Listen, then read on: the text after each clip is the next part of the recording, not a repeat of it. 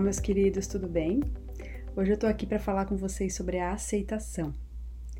Aceitar, né? Quando eu é, ouvi, teve algo que eu ouvi sobre aceitação que fez bastante sentido para mim e fez eu, né, virar uma chavezinha é, que me ajudou bastante na minha vida. Que diz assim: aceitar não é gostar ou não de uma situação, e sim aceitar e não criar resistência àquela situação, parar de resistir, de brigar né, com aquilo que é, que simplesmente é. Então, quando uma situação ou um desafio surge na sua vida, é, encarar né, essa situação como uma oportunidade de aprendizado, de você conhecer mais sobre si mesmo, de você né, encarar algumas coisas que você é, talvez ainda não tinha visto sobre si mesmo. Então, uma coisa bem bacana de a gente lembrar, é, tem até uma frase do Jung que fala, né? Tudo aquilo que a gente resiste persiste. E uma frase também do arcanjo Gabriel que fala que a resistência é uma energia paralisadora.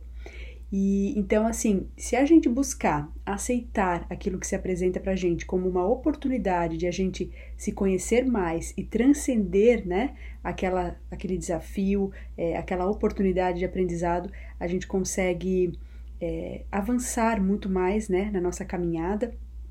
Tem um exemplo, né, que é bem bacana de a gente pensar sobre a aceitação e a resistência, que é se a gente tentar segurar um rio né? Segurar realmente o fluxo de um rio. Existe alguma chance de sucesso, né? Nessa tentativa? Claro que não, né? É, seria preciso colocar muitas e muitas e muitas barreiras e daqui a pouco o rio ia tentar atravessar aquelas barreiras e você teria que colocar mais barreiras e às vezes é isso que a gente tenta fazer, né? Com a nossa vida quando a gente é, busca resistir ao que é e a gente não pratica a aceitação. Então, é, fica pesado, fica difícil e eu acho que você já deve estar conseguindo imaginar, né?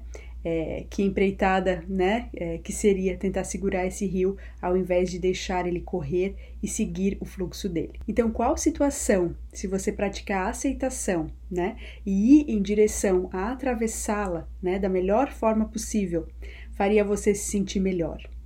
Eu deixo essa pergunta para vocês, é, sempre com o convite de que é, esses processos que a gente faz né, na nossa vida, é, processos internos e de tentar realmente né, é, transformar a nossa vida para melhor, que eles sejam feitos com muito amor, muito acolhimento, porque a gente não precisa ser carrasco de nós mesmos né, para fazer transformações na nossa vida.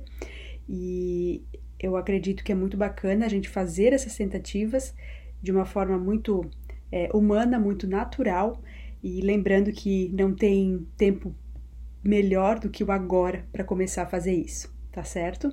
Eu espero que vocês tenham gostado dessa mensagem.